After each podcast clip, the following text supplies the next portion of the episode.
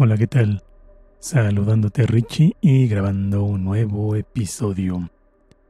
Verás, hace algunos días se anunció el cierre de operaciones de la empresa Mattel, al menos aquí en México.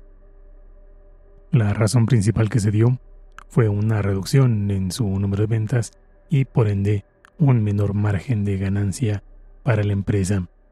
Qué raro. Lo cual viene acompañado con el despido de más de 2.000 trabajadores, situación más que lamentable, dado los tiempos que corren. Sin embargo, a este respecto me gustaría hacer un pequeño comentario, un tanto diferente, que va 100% en la línea del título que elegí para este capítulo. Espero no se entienda mal, y es que si bien me alegra esta situación, me habría gustado que ocurriera mucho tiempo atrás y sobre todo que ocurriera no solo con Mattel, sino con muchas otras empresas de este estilo. Pero subrayo. Digo que me alegra, mas no lo comento por la parte de los despidos masivos. Hablo concretamente por dos cuestiones. La primera de ellas, de índole ecológico, y la segunda más bien desde una perspectiva, digamos, psicopedagógica.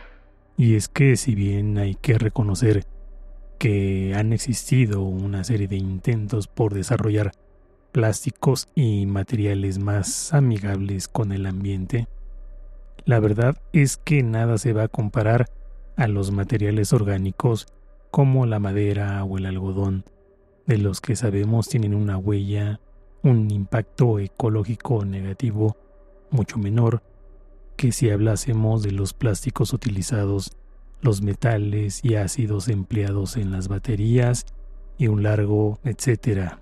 ¿Y sí? Quizá me dirás que estoy yéndome a la prehistoria.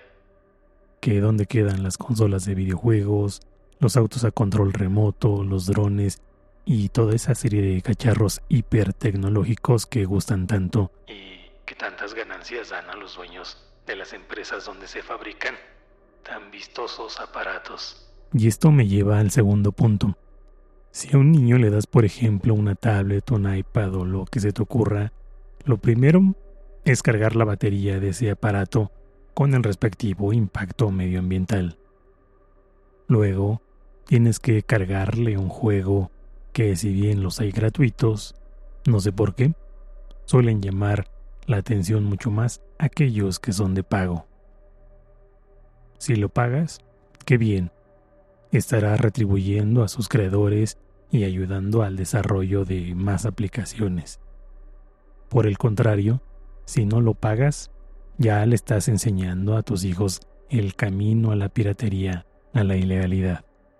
Quizá pienses, es un niño, no sabe de estas cosas de adultos, él ni se entera, él solo quiere jugar y ya. Pero si lo piensas, al mismo tiempo que le dices esto, también le estás diciendo tonto a ese pequeño, a ese niño, a ese hijo tuyo. Le estás diciendo que no es un ser con la capacidad de conciencia. Incapaz de formarse un juicio, de actuar con ética, en fin. Si el niño tiene inclinación por las carreras, pues le buscarás un juego de autos o algo en esta línea. Si quiere uno de dibujos, pues le buscas algo relacionado. Hasta ahí, bien. Pero si por lo que sea el cacharro se descompone, así como de rápido se emocionó el niño, ahora pasa al total aburrimiento, al no poder hacer nada con ese dispositivo, y claramente no lo vas a dejar que lo ande aventando como un frisbee porque con lo que costó el aparato, van a pasar un par de meses antes de que termines de pagarlo y sea completamente tuyo. Si se va la luz, otro tanto de lo mismo. Pero mira, sin irme lejos, en la escuela primaria, por ejemplo, si no teníamos un balón de fútbol a mano, ya sea porque no tuviéramos los recursos para conseguirnos uno, o bien porque nos lo había quitado algún malvado profesor de esos aburridos, sacábamos un bote de nuestra bebida favorita, en mi caso el frutzi sabor naranja, lo rellenamos con un par de hojas viejas. Y a jugar fútbol en el salón. No tener un juguete en específico no era motivo para no poder hacer un poco de ejercicio de ingeniería, ya ni hablar del ejercicio físico correspondiente, plantearnos cómo resolver un problema, llegar a una conclusión y ponernos a jugar. ¿Cuántos niños no tienen solo una caja de madera o de cartón y se inventan un auto, un barco, una nave voladora, etcétera? Niños inventando diálogos, historias para sus juegos y sus juguetes, usando su cabecita para algo más que para apretar un simple botón. Un mísero botón que solo prende un foquito, que te arroja un par de frases estériles o que hacen que la muñeca caquitas haga caca de verdad, reforzando ya de por sí una serie de estereotipos para esas futuras mujeres que solo sirven para limpiar y hacer las cosas del hogar. En fin, ejemplos de estos hay muchos. Sé que cuesta analizar esto desde una perspectiva, digamos, más amplia.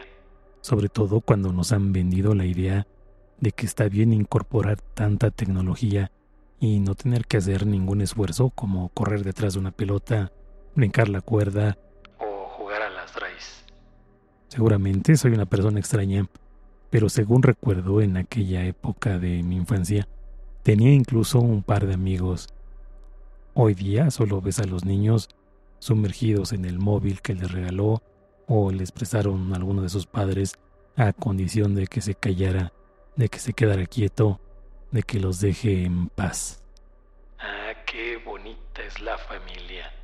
Preferimos atrofiar cerebros a exigirles un poco. Vaya, a utilizarlos al menos un poco, aunque sea solo para variar. En fin, aquí lo dejo que hoy comí aguacate y no quiero hacer corajes. Solo te digo, gracias por escuchar y... Hasta la próxima.